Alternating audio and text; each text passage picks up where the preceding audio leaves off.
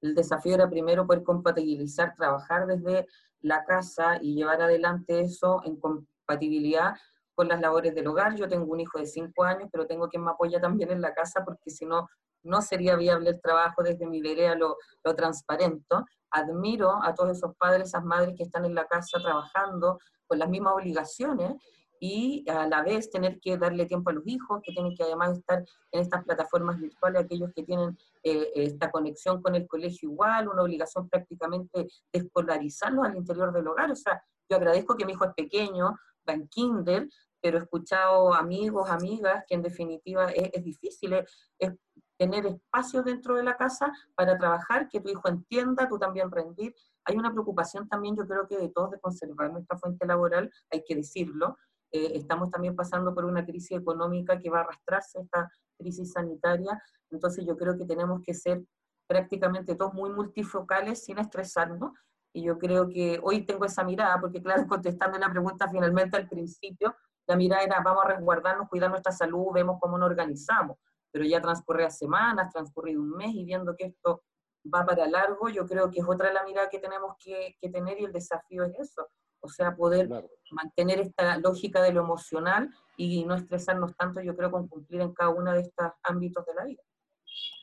Claro, en tu caso, Viviana, también te pilla tú pronta, nos comentaba antes de comenzar eh, que te habías cambiado hace poco de departamento, que estabas también asumiendo nuevos desafíos en la universidad, eh, al final eh, no comenzaste las clases presenciales. ¿Cómo recibiste esta noticia? Al principio yo creo que no le tomé ningún peso, porque yo tengo que ser una persona bien optimista. Yo, también, al igual que la Vego, vivo en una familia monoparental, ¿cierto? Hace ya muchos años. Me había cambiado de casa en septiembre del año pasado, imagínate, luego vino el estallido social, que también fue un primer movimiento, un primer sismo. No voy a invocar a los sismos porque han ocurrido dos en las semanas anteriores, así que eh, sería como lo que nos falta. Eh, y desde ahí, para mí ha sido bien complejo, Raúl, yo te diría por dos cosas. Uno, porque hemos estado muy preocupados de la salud mental de los estudiantes, eh, tratando de apoyarlos de todo, desde todos los lugares, ¿cierto? También hemos ofrecido ayuda a la comunidad, eh, a los colegios, que también están pasando la mal. Y, y, como mamá de la Amanda, que tiene seis años, también ha sido todo un desafío, porque yo soy como que me encanta jugar con ella, soy súper nueva a la pantalla, me carga que vea la tablet, la tele, y con esto se me fue a las bailas mi, mi proyecto de matemáticas. y desde ahí ha sido re difícil como que ella me vea aquí en la casa y no poder jugar con ella. Entonces, eso yo diría que ha sido un duelo que he tenido que transitar. Eh, y si bien estoy todo el día en la casa, eh, hay momentos y momentos, momentos en que cocino, momentos en que hacemos tareas, momentos en que jugamos, eh, pero yo diría que lo más complejo ha sido eso. Y claro, en un primer momento no le tomé el peso y llegó una colega que, viajó afuera, la saludo a la Carla, a nuestra colega Carla Enríquez, colega y amiga, y nos decía no, no, no, no se acerquen, no nos den besos, no nos saludemos, y todo, ¡ay, exagerado! Todo el equipo de psicología y después resulta que tenía toda la razón. Entonces, desde ahí yo creo que para todos ha sido complejo, pero también, como decía la Begoña, yo me siento como afortunada de tener un trabajo estable, tener amigas, tener amigos, tener pareja, aunque sea a la distancia, porque yo creo que solos no podemos estar en esta pandemia y tenemos que ayudar a aquellas personas que están más solas que nosotros, que no tienen redes, que no tienen un trabajo estable, eh, que solos es imposible salir bien de esta situación.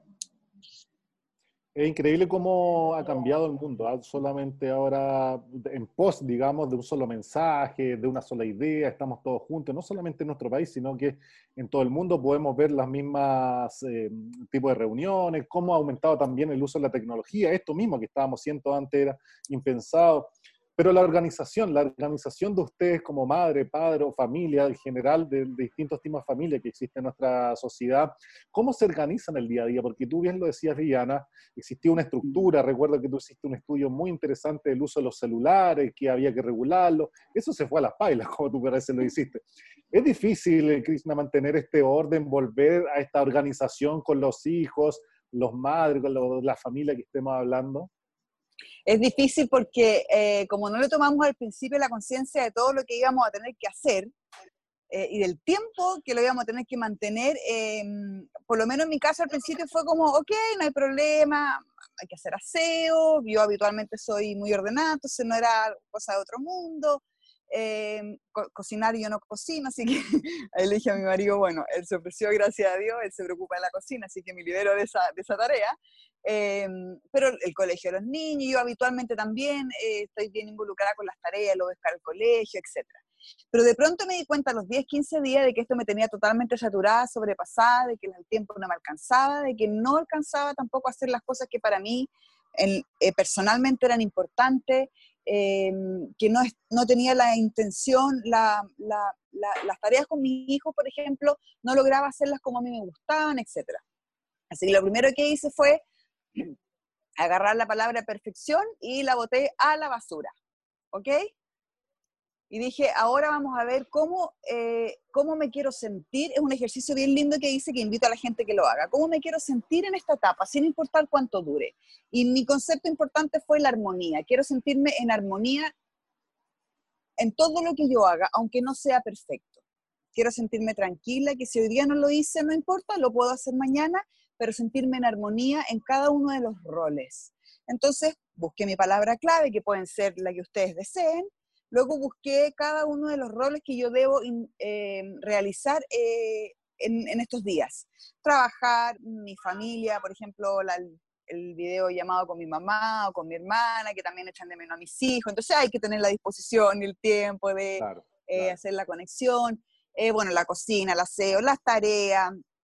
Yo ir al supermercado, que ahora ya no son un par de horas, sino que son como siete horas porque hay que lavar todo cuando llega, etc.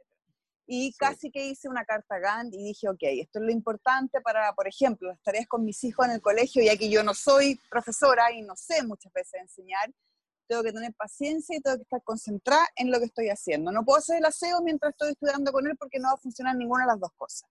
Cuando logré eso, entenderlo en mi mente, todo empezó a funcionar mucho más fácil. Y ahora, con la palabra perfección fuera de mí, eh, si un día no alcanzo a hacer algo, no lo puedo hacer, no importa, me duermo tranquila, todo es armonía. Mm. Tengo que intentar de que todos los ámbitos y el día a día, las 24 horas, estén en armonía. de esa manera me estoy sintiendo súper tranquila, me funcionó, me ha resultado súper bien, he logrado sentirme conforme con, la, con cómo estoy realizando cada una de las labores que tengo que hacer y, desde el momento que lo entendí en mi cabeza, lo grafiqué, lo escribí y dije, listo. Y ahí te juro que funcionó todo, pero muy, pero muy, mucho mejor. Eh, como entenderlo y saber cómo hacerlo, cuándo hacerlo y de qué manera hacerlo. Y si a veces no resulta, bueno, al día siguiente. Claro, salir un poco de la estructura, ¿no? De lo que mm. veníamos ya acostumbrados durante toda la vida, cuesta un poco salir de esto. Y cuesta salir un poco, Begoña, de algo más estructurado. Tú eres estructurado, tú eres abogado, trabajas en un estudio jurídico que lo estamos viendo constantemente en distintos paneles. ¿Cómo era tu vida antes y ahora? Y cómo me da la impresión de que uno cuando habla con el abogado como que tiene que estar eh, en terreno, quizás habiendo distintos casos, en tribunales. Eh, te quiero aquí hacer dos preguntas, dos preguntas. Mira, una de, tu vida, claro, cómo te organizas, y lo otro, eh, los tribunales un poco están preparados, cómo fue el cambio que tuvieron ellos también. Que tuvimos que enfrentar. Ya, mira, a diferencia de Quería Kichi, yo el tema perfección lo tengo solo en lo profesional, entonces yo creo que eso me favoreció, porque en la casa, fíjense que yo soy súper más relajada. Eh, obviamente Krishna tiene hijos más grandes, entonces su desafío es mayor el mío es pequeño, entonces las tareas que hacemos todavía la, madre las puede abordar, no en un 100%, pero puedo colaborar. Pero claro, eh, el primer momento yo creo que desde mi trabajo no fue dificultoso porque tenía los mecanismos y los medios para teletrabajar. Tuve que un desafío profesional de organizar internamente el trabajo de mis equipos, porque yo también tengo un cargo importante en la empresa, y eh, lo pude abordar desde la casa con tranquilidad porque eh, encuentro súper buena sugerencia y consejo que nos da la Krishna, porque en definitiva esta lógica de tener la armonía, que quizás pensamos que teníamos antes y ahora cambiando toda la estructura a la casa, implicaba este desafío de decir lo quiero hacer bien. Porque claro, uno tiene esta lógica de querer hacer bien todo, de cumplir como mamá, hacer bien tu trabajo, tener una buena relación de pareja si es que la tiene, y eso mezclado todo dentro de la casa era como caótico en un inicio, eh, desde mi vereda lo puede compatibilizar con mi hijo porque como tiene cinco, está feliz, que no al colegio, porque para él está aquí dentro de la casa en vacaciones, jugando con todos sus juguetes. Entonces, no, lo hemos pasado bien juntos. Puedo decir que desde ese lado yo he ganado con la pandemia. Porque claro, antes estaba todo el día fuera de la casa en la oficina y él me veía menos espacios de tiempo. Hoy me puedo organizar acá y, y verlo más, le puedo dar el almuerzo, le puedo dar la cena. Entonces, para mí ha sido una ganancia desde esa perspectiva de la pandemia. Y desde la lógica laboral, los tribunales eh, desde un inicio se comenzaron a organizar de manera de, todo, de solo tomar ciertas audiencias, ciertas, en definitiva, cosas que eran urgentes, hasta que vino ya una regulación desde la perspectiva legal, y cuando se regula la tramitación que vamos a tener durante este estado de excepción, lo que se dispone por la Corte Suprema es que cada tribunal, cada jurisdicción a lo largo del país administre de la mejor forma que le parezca eh, la tramitación solo de las cosas urgentes. Y todo lo otro que no es urgente, que no requiere eh, un pronunciamiento inmediato, se suspende. ¿Ya? Desde esa lógica se suspendieron ciertos plazos para ciertos trámites, para ciertas audiencias. Pero también los tribunales obviamente entienden que existe una necesidad que satisfacer en muchas cosas y que no pueden esperar. Por ejemplo, situaciones de violencia intrafamiliar. Todas aquellas personas que puedan sufrir una situación de violencia pueden denunciar, pueden salir de su hogar aunque estén en cuarentena, no, no necesitan salvoconducto para una denuncia y el tribunal les va a dar protección, va a coger esas denuncias, ¿ya? El mismo caso, por ejemplo, de autorizar una salida del país, quizás de un niño que estaba pasando las vacaciones, tiene que retornar eh, eh, a su lugar de, de, destino, su casa que no es dentro de Chile y no cuenta con la autorización de su progenitor que no es con el que viaja. Entonces hay cosas que son urgentes que el tribunal dice tengo que protegerlo. Vulneración de derechos de los niños, eh, temas que son sumamente importantes y no pueden esperar. Los niños que obviamente necesitan resguardo. Pero muchas materias que no tienen esta naturaleza obviamente se están postergando. Entonces también el llamado a las personas es a reflexionar acerca de qué necesito yo, como dice Krishna, gestionar en forma urgente hoy. Quizás todos teníamos en carpeta iniciar un trámite de divorcio porque ya llevo separado un montón de tiempo, o iniciar, no sé, una regulación de un vínculo comunicacional que hoy día quiero que sean estas visitas de más tiempo porque veo muy poco a mi hijo o a mi hija, pero hoy con esta pandemia, con esta situación sanitaria en donde no podemos comparecer, los tribunales están cerrados, eh, desarrollando videollamadas, audiencias como motivo urgentes por Zoom, pero no está habilitado para el público en general. Entonces, también hemos llamado a reflexionar a todos los que estamos hoy con eh, contingencias de familia o cosas, quizás no contingencias, pero cosas por hacer, de que a veces hay que esperar y centrarnos hoy en nuestra estabilidad emocional, en estar con nuestra familia y resguardar nuestra salud, que finalmente es, la, la, lógica de esta cuarentena. Claro, es un cambio profundo, Vivi, de las instituciones, del ser humano, eh, en general de todas. Eh, para ver si efectivamente las instituciones, las organizaciones que representamos nosotros, es una gran prueba, digamos, para ver un cambio país, para ver si está preparado eh, para responder, digamos, una, una contingencia, además, para marcar un antes y un después, ¿no, Vivi? Para marcar cómo eh, lo estresado que estábamos antes, aprender a vivir ahora con un sobreestrés quizás, porque ahora prácticamente con este sistema es como que sintiéramos que el jefe todos los días viene a tomar desayuno contigo, como que está aquí, lo tenés que llevar a tu pieza, eh, para todos eh, ¿cierto? Eh, Viviana, ¿cómo, cómo, cuáles son las recomendaciones? Porque antes te escuchábamos decir bajo una estructura de, de, manera de trabajar, pero esto ha ido variando, hemos ido aprendiendo con el tiempo también. Entonces, ¿cómo se regula esto? O sea, yo creo que en primer lugar hay que hacer como una revisión más sistémica de lo que nos está pasando, de alguna forma como eh, no olvidarse que, hubo un estallido social que no solo es a nivel nacional, sino que también a nivel internacional, que de alguna forma esta pandemia eh, aún más, ¿cierto?, eh, desarrolla y visibiliza las brechas sociales. Si tú te fijas, incluso Raúl, los temas de colegio que nosotros estamos viviendo, lo viven con mayor fuerza los colegios que son en sectores, ¿cierto?, más, con menos recursos. Nos ha pasado en la misma universidad tener que otorgar dispositivos a los alumnos, otorgar eh, ciertas formas de conexión, entonces de alguna forma tensionan los, los, distintos sistemas en los que nos estábamos moviendo de manera ya muy desigual. Entonces esta pandemia yo creo que también hace que esas diferenciaciones sociales se vuelvan mucho más eh, inconmensurables y sean absolutamente visibles para quienes nos rodean.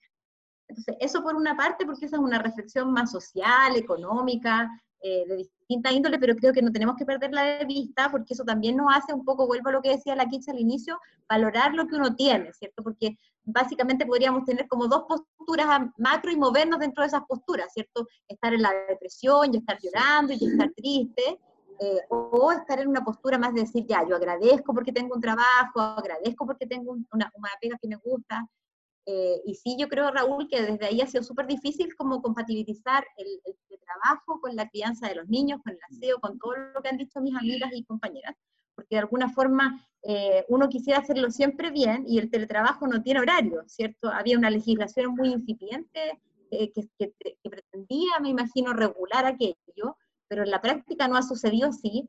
Y yo creo que sobre todo en, los lugares donde trabajamos con personas es mucho más imposible, porque cuando uno es sensible también a, a las cosas que le suceden a las personas. En estas últimas semanas de repente me ha tocado, no sé, un sábado, un alumno que me llama por teléfono mi papá se está muriendo de coronavirus, entonces ahí cómo no le voy a atender el teléfono si es alguien que lo está pasando mal y que necesita una contención inmediata.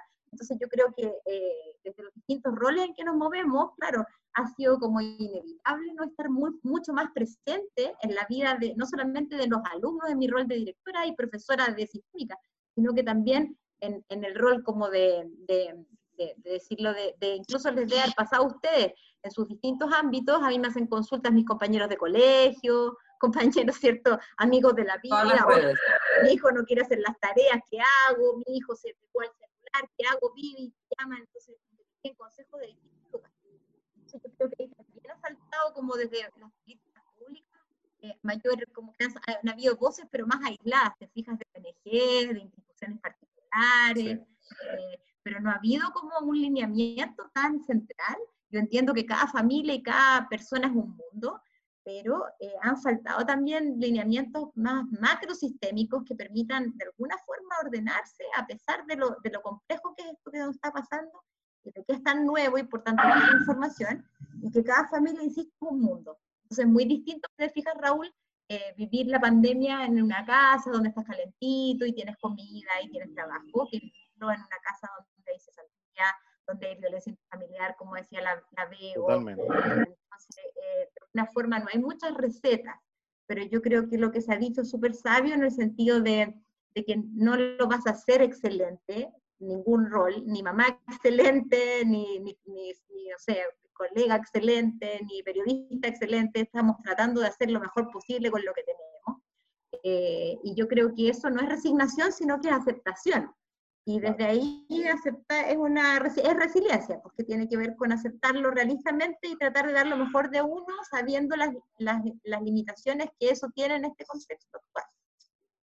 Y Ana, eh, bueno, pues los tres, ¿sabes qué? Eh, yo estaba pensando mientras tú hablabas en el tema de la resiliencia, eh, del, incluso del, de la crisis social que vivimos en octubre pasado, y yo me pregunto si efectivamente cambiamos me pregunto si efectivamente em, Chile cambió en lo social o no. Esto puede ser una respuesta o no de, efectivamente si aprendimos, porque hemos visto en los noticiarios o en los mismos edificios donde uno vive la discriminación que está sufriendo distintos tipos de personas por ser extranjero, por ser inmigrante, por trabajar en propia área de la salud.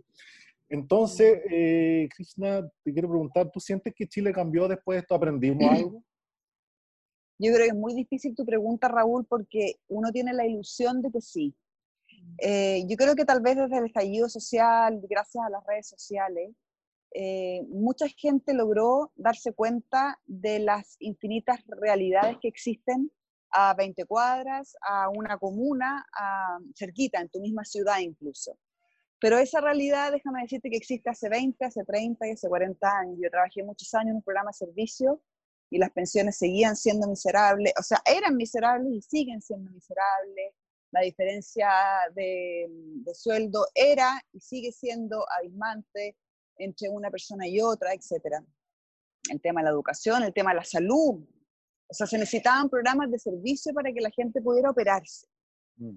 Hoy día esos programas no existen. Yo creo que ha cambiado el ser humano, se ha hecho más responsable y ha comprendido de que hoy día existen las herramientas y los lugares en donde poder acudir, cómo poder conseguir varias cosas que antes era casi imposible, desde una silla de ruedas hasta, por ejemplo, una operación. Pero yo creo que el, que el que es buena persona, al que le importa el otro, siempre le importó y le va a seguir importando. Y el que es más egoísta o que piensa más en sí mismo, eh, no sé si una situación como la del estallido social o lo que estamos viviendo eh, los va a hacer cambiar de, de, actuar. Puede que hoy día tenga más conciencia de, que, de la realidad de los otros, pero no sé si va a cambiar en su actuar. Ojalá, ojalá lo cambie. Hoy día somos, nos sentimos todos uno. Hoy día hemos comprendido de que somos todo uno. O sea, si yo me cuido, te cuido a ti. Si yo cuido el planeta, te cuido a ti, me cuido a mí, eh, etcétera. Pero no sé si la gente va a ser capaz de cambiar su actuar para cambiar lo que quiere cambiar. ¿Me expliqué? Algo así. Totalmente, totalmente. Desde el profundo del ser humano, poner como al ser humano como eje central de la sociedad, ni por sobre nada, ni por bajo nada, ¿verdad? Claro, lo que pasa es que, eh, perdona que te interrumpa un segundo, es, distinto querer cambiar algo, es distinto saber que algo debe cambiar, es distinto ser consciente de lo afortunado o lo desafortunado mm. que eres, etcétera. Pero todo eso finalmente se resume en qué estás dispuesto a hacer para que eso cambie. Y no sé si el ser humano, no estoy hablando solo del chileno, es capaz de realizar ese cambio. Claro el ser humano en general. Y esto ha mostrado a propósito eh, lo más grande del ser humano al estar todo unido por el mismo mensaje. Eh, estamos viendo también otros países cómo ha vuelto la ecología, estamos menos descontaminados, cómo el ser humano ha sido capaz de también de, trabajar por un solo fin. Pero también hemos visto lo peor, eh, Begoña, donde, hemos, tenemos, donde tenemos tasas de aumento en la agresión también intrafamiliar. Eh, Cuéntanos un poco de eso, tú que trabajas en esta área, ¿cómo ha cambiado un poco eh, esta perspectiva? ¿Han aumentado los casos? ¿Cómo lo enfrentan ustedes? Mira, respecto a lo, a lo que dices tú, si algo ha cambiado, yo creo que sí ha cambiado algo. Comparto lo que dice la Kichi respecto a la mirada desde lo individual, porque la mirada de ella es desde las personas, pero yo a nivel como de fenómeno, desde lo que ocurrió de, el 18 de octubre, yo creo que sí algo cambió en Chile desde la visión que ha cambiado un poco la aceptación de todo en silencio. Porque como dice la Kichi, otra cosa que vamos a hacer, bueno, la gente salió a reclamar, la gente salió a reclamar, salió a protestar, salió a decir, ya no quiero seguir aguantándolo.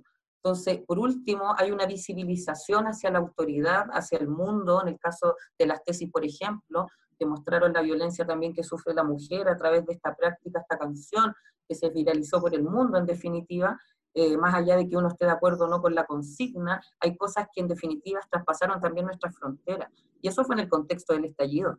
Eh, siento que también es un llamado a las autoridades a visibilizar también que las personas ya no van a tolerar más lo mismo, más allá de que pueda esto desencadenar consecuencias perniciosas para la economía, como bien dices tú, o que aumente la tasa del desempleo, porque esa es nuestra realidad hoy.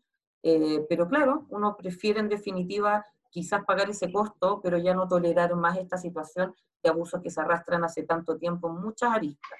Pero con el tema de la violencia, yo creo que lo que ha ocurrido en la violencia intrafamiliar es un, hay un doble fenómeno, porque producto de esta pandemia y de la situación de cuarentena, el llamado a estar en nuestros hogares, lo que ha aumentado mucho son eh, los llamados a todas las redes que hay para tratar esto y buscar orientación los fondos de los llamados que dispone el Ministerio de la Mujer y Equidad de Género, los fondos de denuncia a través de carabineros, pero cuando tú ves las estadísticas en los tribunales de lo que se formaliza en denuncia, comparado con igual periodo del año anterior, han disminuido en porcentaje. Entonces, ¿qué es lo que estamos viendo? Están aumentando las situaciones o la gente además está preguntando más, está tratando de informarse, y eso significa que están ocurriendo hechos, pero no lo estamos llevando a los tribunales de justicia. Y yo creo que aquí hay un gran desafío a, todos, primero, a visibilizar este tema al interior del hogar, a conversarlo, a ocupar las redes, pero también un desafío a las autoridades, porque obviamente se está viendo que si yo estoy en una situación de cuarentena, estoy en mi casa junto a mi agresor y yo hago una denuncia, ¿dónde me voy con mis hijos? ¿Tengo un lugar donde me van a acoger? ¿Tengo un lugar donde me van a resguardar? ¿Tiene sentido esta denuncia? ¿Puedo salir de mi casa, resguardarme no sé, mi mamá vive en otra región, es una persona en la tercera edad que podría quizás prestarme apoyo con mi hijo y no puedo hacer eso porque la pongo en riesgo. Entonces, desde la lógica de decir, miren, tenemos habilitados números, tenemos protocolos, pero en lo concreto la ayuda, ¿qué, qué, qué va a entregar a esa víctima potencial? Entonces, yo creo que esa es la mirada que nos falta y, y, mirando lo que dices tú, las lecciones que vamos a sacar de estas situaciones es cómo le damos protección a las víctimas, un sistema tiene normas que dicen si usted la violenta, yo la voy a proteger y eso se sanciona, y no tengo las herramientas para la protección, no sirve de nada. Eso es una norma, una ley ineficaz, y finalmente igual tenemos altas tasas de femicidio, igual tenemos eh, violencia en la pareja, en el pololeo, entonces, si tú vas mirando todas esas situaciones, eh, no estamos mejorando.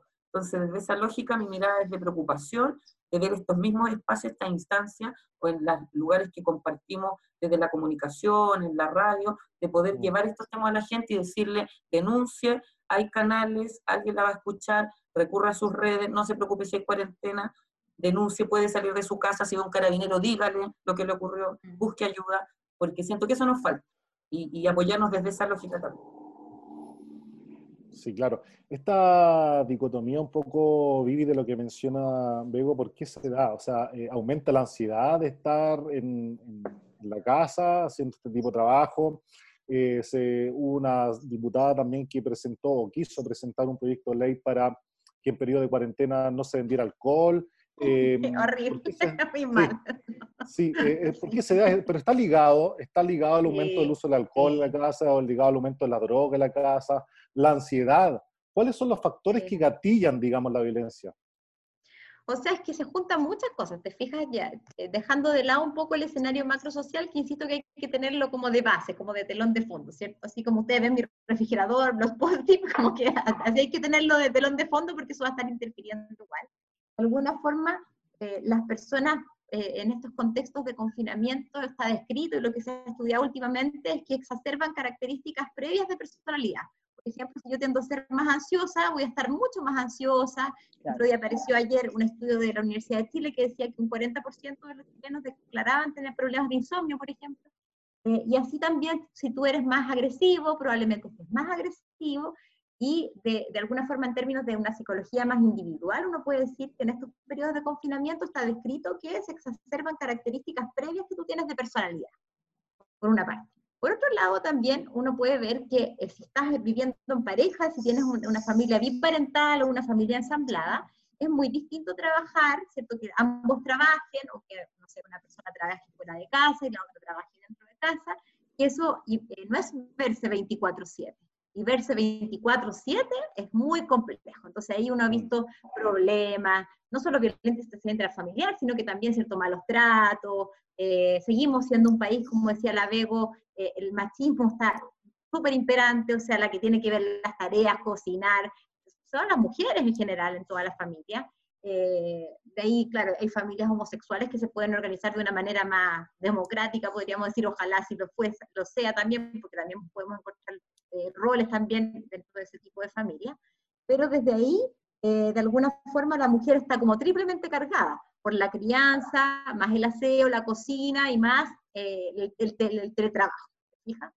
Eh, y por otro lado, si tú vives solo, solo, eh, por ejemplo, como en una familia monoparental y estás solo a cargo de tus hijos, ahí también tienes un estrés, porque es con quién hablo, con quién converso. El otro día yo hablaba con una amiga y me decía, veo gente muerta, así como viendo esta película, ¿te acuerdas? Como entre talla y broma.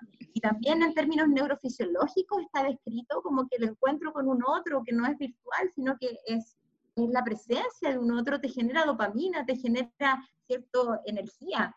También por eso de alguna forma se dice, por ejemplo, que no estés todo el rato frente a la pantalla por los efectos adversos que eso tiene, sino que también te pares, eh, hagas actividad física, aunque a algunas personas les carga, pero en el fondo, desde ahí, eh, eh, yo, yo, le decía el otro día a una amiga, por último, cuando barras, baila, eh, oh, no sé, lo que sea, pero muévete, haz algo, porque eso te endorfinas y eso hace que también puedas estar mejor emocionalmente. Nadie va a estar eh, regio, estupendo, es imposible estar bien así, eh, pero sí, sí puedes lograr una mejor estabilidad emocional con ese tipo de cosas. Eh, y por último, también hay que pensar que estamos como un poco así. Entonces, probablemente en la medida que la pandemia también se nos vaya acercando, eh, la muerte se nos va haciendo más próxima porque ya no es como el amigo del amigo del amigo tiene coronavirus, ahora es mi, abuelo tiene coronavirus, mamá, hija, entonces de alguna forma también se va acercando la muerte, se mm. va acercando la cesantía porque se quedan sin pega tus papás o se quedan sin, tú te quedas sin pega. Entonces desde ahí que se nos van acercando fenómenos que de por sí nos van a gatillar estados emocionales eh, adversos. Fija, eh, Raúl? Entonces sin lugar a dudas, la próxima semana la salud mental va a estar, yo te diría, en el pic en términos de las enfermedades mentales. O sea, hay que tener más cuidado que nunca en estos momentos que estamos viviendo en nuestro país en particular. Sin duda, Villona, la ciudad está jugando un importante desafío o juego para todos los que estamos presentes, ¿verdad? Pero bueno, les recordamos que estamos analizando de manera transversal este webinar de hoy, ser padre y madre en cuarentena, todo lo que nos está pasando, la realidad de las casas, los trabajos, y vamos a habilitar ahora, eh, para hacerlo un poco más interactivo, queremos escuchar también, vamos a habilitar nuestras preguntas, eh, nuestro amigo Marcelo también ya está trabajando firmemente en eso para poder mostrarla en pantalla. Eh, son tres preguntas que ustedes pueden ir contestando y se van a ir viendo la respuesta al final de este programa o webinar. ¿Ha sufrido presencia usted o presenciado violencia intrafamiliar durante la cuarentena? ¿Sí? ¿No? ¿Ha logrado compatibilizar tus roles en la casa? La segunda pregunta. ¿O tiene apoyo en las labores de trabajo y crianza de tus hijos? Un poco lo que ustedes están hablando de las distintas familias que estamos viendo. Em, perfecto, vamos a mostrar un poco eh, vamos a empezar, mire, la gente empieza a votar rápidamente, a participar, porque claro, son temas candentes que nos involucran, que lo vemos a diario en la noticia también, y que sin duda van a estar presentes en toda la cuarentena, que por cierto, no hay para cuándo todavía poder despejar. Vamos, quiero mostrarle un poco ¿ah? cómo trabaja la... Aquí vamos a ir identificando quiénes son y mostrando un poco cómo, son las carencias. Bueno, ¿quién tenemos aquí? ¿Quién nos va contando? Yo les cuento. Esa es la mano. Yo que veaba la pantalla, ahora me he tenido que bancar la pantalla.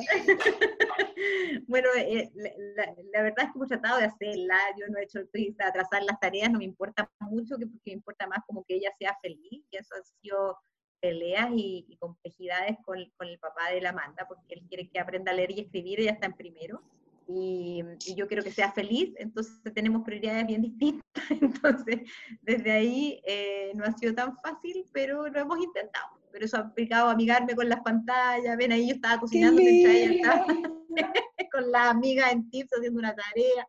Entonces, como que de alguna manera, como decía la, la Kichi, es como aceptar que, que, que, claro, es lo que hay y, eso ha sido súper entretenido. Yo que yo también me he tenido que mirar un poco en las pantallas, entonces juegan a unas, unas cartitas que jugaban en presencia y, las pone a las amigas y le da vuelta a las cartas. Entonces, Ay,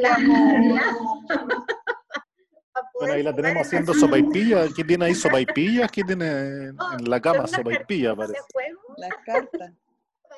Ah, son las cartas. Las cartitas de juego, entonces en el fondo juega online con mi mamá también, que ha sido como un apoyo online dos meses, eh, porque está en, riesgo también por su edad, eh, y desde ahí, claro, habla con ella y juega en ese tipo de cosas.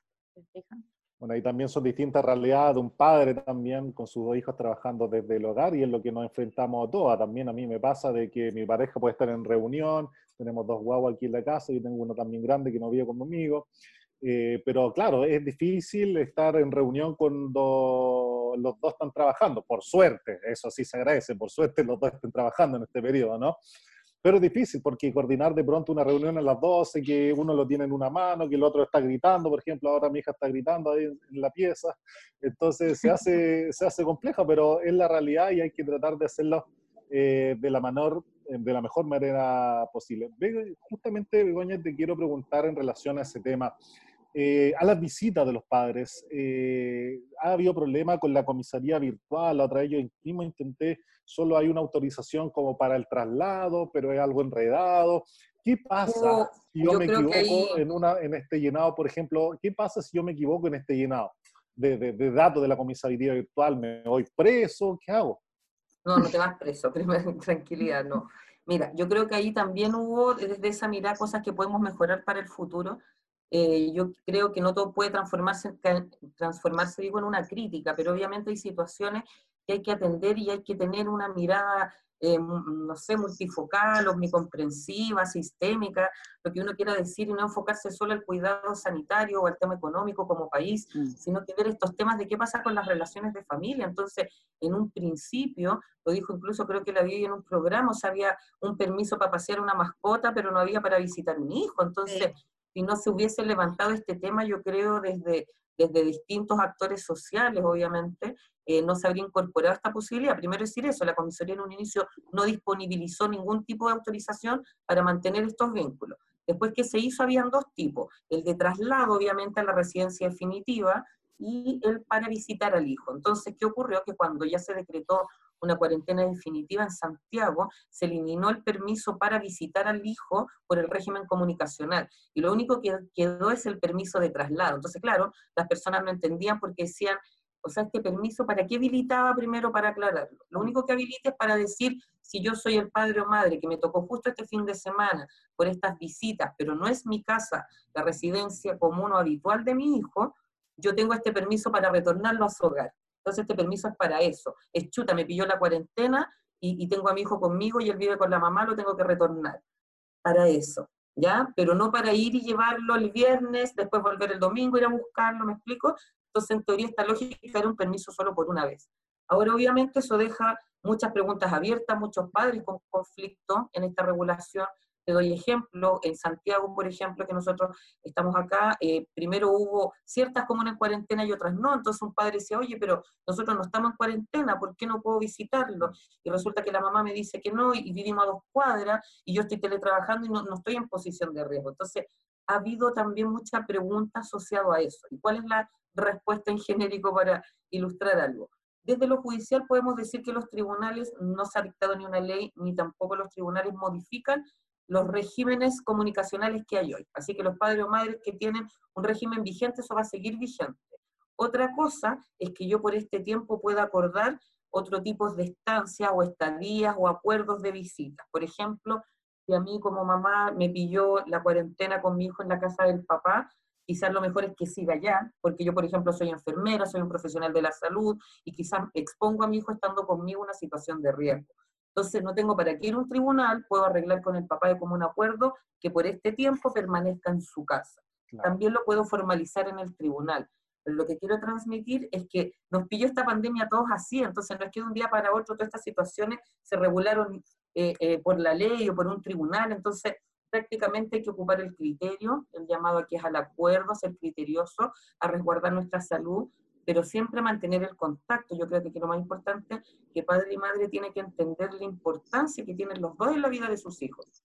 Desde esa área yo puedo proteger su salud, pero tengo que permitir que se vincule de alguna manera, por videollamada, por teléfono, y si vivo cerca, buscar los medios de resguardo, eh, de cuidado sanitario y permitir ese contacto, ¿por qué no? Entonces yo creo que ahí cada familia es distinta, todos tenemos situaciones, a veces hay gente que me escucha y me dice, oye, que suena bonito, pero yo me llevo pésimo con el papá, bueno, quizá el momento de, dar un stand-by a esta, esta mala onda, o decir, mira, ¿sabes qué? Tregua por la pandemia, ahí está el contacto con el niño, después resolvemos nuestros temas, pero, pero nos necesitan a los dos.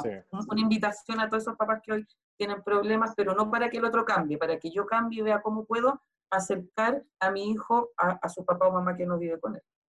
Perfecto, Begoña Farías, del estudio jurídico también, gerente de estudio jurídico Grupo Defensa, Viviana Tartatrowski, eh, directora de la Escuela de Psicología, y por supuesto, esta invitada Krishna de caso también, que tiene un rol de coach. ¿Tiene relación con esto, Krishna? ¿Con la pandemia? No, con lo, con lo que estoy yo. ¿Cuál es tu, tu rol como de coach ah, integral? Lo que pasa es que lo que pasa es que yo siempre mm, trabajé, bueno, yo llegué a la televisión por cosas de la vida, yo quise estudiar psicología toda mi vida. Eh, pero estudié diseño gráfico. Esperamos. ¿Viste? Sí. estudié, estudié diseño gráfico, bueno, por varias razones, y tenía pendiente estudiar psicología, siempre lo tuve pendiente. Y por esas cosas de la vida comencé a trabajar en televisión, siempre en programas de contenido, de contenido social, eh, humano, eh, con temas que tuvieran que ver con el ayudar a las personas que estén mejor, etcétera, desde distintos ámbitos. Eh, la vida me fue llevando a eso, a ese tipo de programas que son donde yo me siento plena, absolutamente plena. Pero de pronto me di cuenta de que llevaba hartos años trabajando en televisión, siempre en este tipo de programas, pero yo en lo personal no tenía ninguna herramienta concreta para poder enseñarle a la gente, para poder ayudar a la gente. Yo tenía el corazón, tenía las ganas, uno que otro buen consejo tal vez, eh, pero siempre desde mi intuición, desde mi amor, no con ninguna herramienta concreta. Y bueno, ahí decidí estudiar coaching, que es un año, una carrera que dura un año completa. En mi caso estudié coaching integral que tiene que ver con desde lo laboral, em, de vida, liderazgo, etcétera, aprendizaje. Eh, y ahora de, con esas herramientas yo estoy eh, un poco también, aparte de mi carrera en televisión, y eh, lanzando una nueva actividad que tenga que ver con coaching y principalmente con entregarle a la gente las herramientas que les puedan servir para distintos temas. La gente no sabe mucho, muy bien qué significa un coach, ni qué hace, ni, ni de qué se trata, etc. Pero bueno, ahí estamos estamos desarrollando este trabajo, este proyecto, que lo tengo con, con muchas ganas, que le tengo mucho cariño y con, con alta esperanza de que resulte, em, para que la gente tenga más conocimiento y herramientas para poder superar o conseguir distintas cosas, superar distintos problemas, tener una visión más macro, em, tener más conciencia individual. Eh, eso, eh, así que me tiene bien motivada, he hecho algunas cosas ahora incluso desde acá, desde mi casa, y han resultado muy bien, así que estoy pero muy contenta. Interesante, bueno, esperamos entonces que la universidad volvamos luego a la normalidad, digamos, en un 100% ya cuando estemos todo controlado para eh, poder tenerte en la universidad, quizás con estos tipos de, coaching. Y, sería genial, vamos a organizarlo también. Vamos a, vamos a compartir, no sé si ustedes están viendo, pueden ver algunos de los resultados. ¿ah? Mira, mm. Eh, de nuestra encuesta, ¿sufrió o presenciado usted violencia intrafamiliar durante la cuarentena? Fíjate que no en la mayor parte del 83%. Gracias a Dios. Sí. Bueno, quizás no debiera haber de ese 17%, igual es alto, ¿no? eso te iba a decir, o sea, qué bueno que es 83 lo mayor, claro, pero, pero siempre existe, o sea, ahí tú visualizas que es una situación que está presente en muchas familias y uno a veces piensa en violencia, pues ya con actos de golpe o violencia extrema y no es la mirada. Estamos hablando de violencia muchas veces psicológica, que es la que más tiene ocurrencia. y también ahí, Raúl, como mirar que, en, el fondo son escaladas, entonces de alguna forma parte del confinamiento tiene que ver con que partas tratándote mal, no sé, con gritos, con, como decía la, la, la violencia física es como el extremo de una escalada, entonces eh, también es interesante y yo como que agradezco a la gente que haya sido honesta en, en poder manifestarlo, porque ahí uno... Por favor, denúncielo, busque ayuda. Eso, 147 1455 eh, nosotros, Grupo Defensa, también prestamos asesoría desde lo legal, obviamente, si se quieren judicializar estas denuncias, pero hay muchas formas también de buscar orientación gratuita a través de llamados telefónicos, eh, como dice Vivi, también buscar apoyo en redes, ver qué otras opciones tengo que no sea eh, seguir tolerando la situación. Sin duda, un gran tema. Eh, también, qué bueno que me dijiste, hay que denunciar, puede haber mucho miedo, pero hay que sobreponerse a miedo. También la universidad tiene habilitada en la misma, con la escuela de psicología, ustedes también se pueden acercar con toda la ah, manera, la confianza y la confiabilidad eh, para poder denunciar estos tipos de temas y seguir el proceso. Nosotros los vamos a apoyar. Eh, vamos a abrir un poco los micrófonos, diríamos, si estuviéramos en la radio o, en televisión. Ahora vamos a abrir eh, las preguntas, eh, Marcelo, por favor, del público, para que quieren participar, están ansiosos. Yo desde la manera interna también nos está preguntando, preguntan cómo está la mamá de Krishna, tanto tiempo Muy bien. está bien, mi hijita linda, rica, sí. Está muy bien, muchas gracias. Mucha gente siempre me pregunta por ella, le tienen mucho cariño. Está bien, la tengo ahí en cuarentena, pero podido salir. Marcó una época en las comunicaciones en nuestro país y produjo un quiebre, introdujo los problemas sociales. Ahora estamos viendo que se están realizando, pero es como lo asociamos y todavía está asociado a su nombre al, tema social, ¿verdad? Absolutamente, bueno, además eh, sigue ella vigente en ese tema, pero la tengo para toda la gente, le tengo prohibido salir, entonces ella necesita, no sé, comprar algo y yo le digo, tú no te mueves de tu casa y yo le hago todas las gestiones por internet y no sé, le llega a su casa desde la lechuga hasta lo que sea. Perfecto. Vamos a hacer las preguntas a través de nuestros chats. Así que para que ya está abierto, me señalan para que puedan comenzar a, a preguntar también. Vamos a ver, tenemos una primera pregunta para Viviana. Viviana, Viviana. Claro, me dice un poco ya lo que abordábamos, cómo, abord, cómo, porque me, cómo abordar el tema de la tecnología con los niños, porque inicialmente uno había que mm. regularlo por ciertos parámetros, ahora, pero ahora eh, muchos de los casos que nos podemos encontrar es ya toma, por favor, úsala, pero déjame en la reunión. Se comete ese error en el fondo y es la realidad.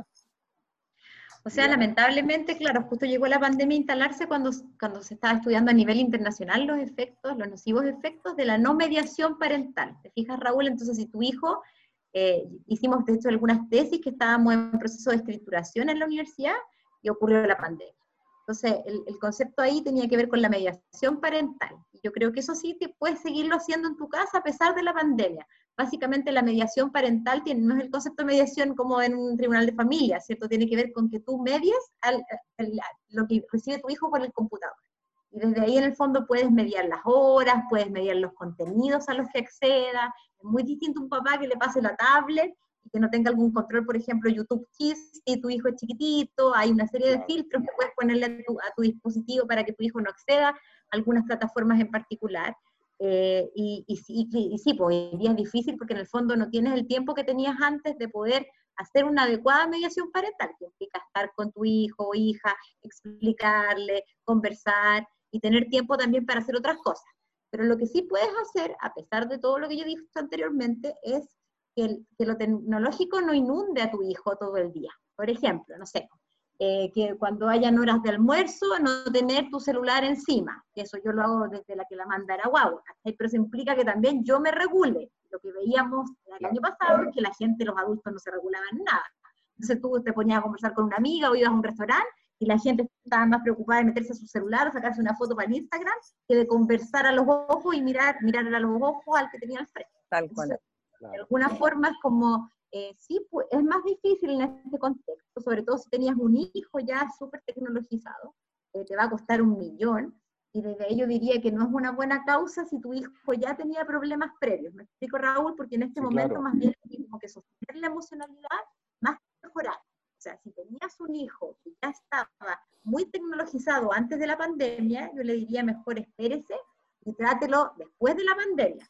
En este momento lo más importante es como mantener la estabilidad emocional lo mejor que se pueda, pero alguien no, no va a poder abordar un trastorno mental anterior a la pandemia. ¿Me explico, Raúl?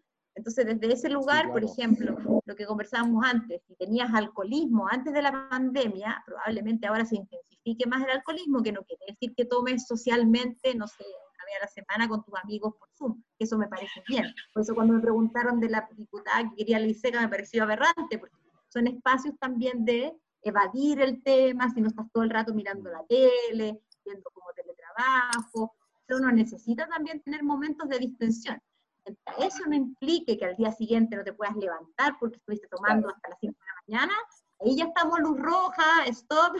Claro, claro, pero si te tomas una copa de vino en la noche, nadie se va a volver loco. Y en el fondo eso puede ser tu posibilidad de conversar con alguien a la distancia, de hablar con amiga.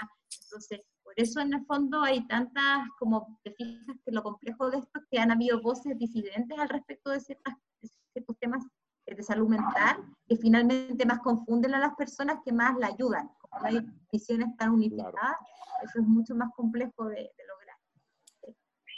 Ángel Morales Peña, perdón, Ángel Morales Peña eh, nos pregunta a Krishna, eh, ¿cómo podemos ayudar realmente a las personas teniendo en cuenta, como dijo Krishna, que se tienen pocos métodos para resolver los problemas? Y pone un comentario. Pienso que hay, hay muy pocas herramientas para lidiar con las dificultades como personas. La pregunta es, ¿cómo podemos ayudar realmente a las personas eh, que, teniendo en cuenta que hay muy pocos métodos para ayudar, Krishna? Bueno, la verdad es que, eh, ¿cómo se llamaba ella o él? Ángel. Ángel Morales. Eh, fíjate que hay muchos métodos y muchas herramientas que existen que no son difíciles de aprender eh, para poder ayudarme a mí o ayudar a un ser querido. Lo que pasa es que no las conocemos, no las tenemos, no nos enseñan eso en el colegio, no nos enseñan eso en la universidad, mis amigos no lo saben, yo no lo sé, mi familia no la sabe. La saben tal vez uno que otro académico o, no sé, en este caso psicólogo, psiquiatra, coach. Em, entonces, claro, antes, antes a, la, a, la, gente se le ayudaba entregándole la silla de rueda, que es un poco lo que decía antes. Se le ayudaba haciéndole un bingo o contribuyendo en el bingo para que pudiera juntar las lucas para la operación, etc. Hoy día necesitamos, y ese es el servicio 2.0, necesitamos que la gente sepa cómo generar sus propios recursos. Para eso necesitamos eh, aumentar la autoestima, entregarle estas herramientas que no son, no son difíciles. O sea, hasta una carta Gantt, que es simplemente saber qué vas a hacer, cuándo lo vas a hacer y cómo lo vas a hacer, eh, te puede ayudar, por ejemplo, a sacar un negocio adelante. Entonces yo le diría a Ángel que, que, sí, que existen herramientas, que se meta en Google, hay de todo en Google, hay cosas que hacerle caso y otras que no, pero que busque herramientas, por ejemplo, para subir la autoestima, para ayudar a una persona a ser más feliz, para poder llevar a cabo un proyecto, etcétera. Busca, busca las personas que te puedan ayudar y que te puedan entregar esas herramientas, un psicólogo, un coach, son dos personas que sí te pueden ayudar. Eso, así, así lo veo yo por lo menos. Yo creo que existen herramientas, lo que pasa es que no las conocemos. No, de todas maneras. Exactamente, ahí está un poco la misión ahí del Estado, del gobierno, del propio medio, dar a conocer esto, ¿verdad? Eh, bien, para, también para Begoña nos pregunta eh, por el tema de los regímenes de visita, las pensiones. ¿Existe miedo a que si los hijos pasan un mes con ellos, en la casa, puede que se los quiten, está regulado, es el tema de la régimen. ¿Qué pasa si, por ejemplo, me traigo a un hijo durante dos meses? ¿Tengo que seguir pagando la pensión a la madre, por ejemplo? Esa es una pregunta, Raúl, fíjate, muy recurrente y sobre todo en esta situación que, que tenemos que enfrentar ahora, porque claro, la lógica de una pensión de alimentos es primero que la pague aquel padre o madre que no vive con ese hijo, ¿verdad? Y que tiene por objeto contribuir en la proporción que le corresponda a satisfacer sus necesidades de vida básicas y que eso involucra todos los gastos que tiene debido un, un hijo.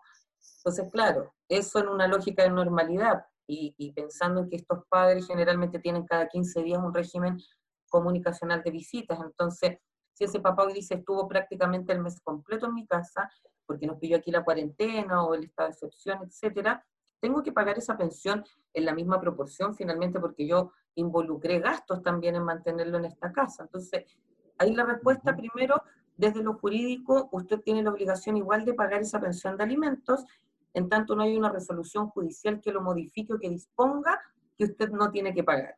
Entonces, en principio uno se espanta naturalmente y dice, pero qué injusto esto, ¿cómo le voy a pagar en su integridad la pensión al otro progenitor si yo he gastado?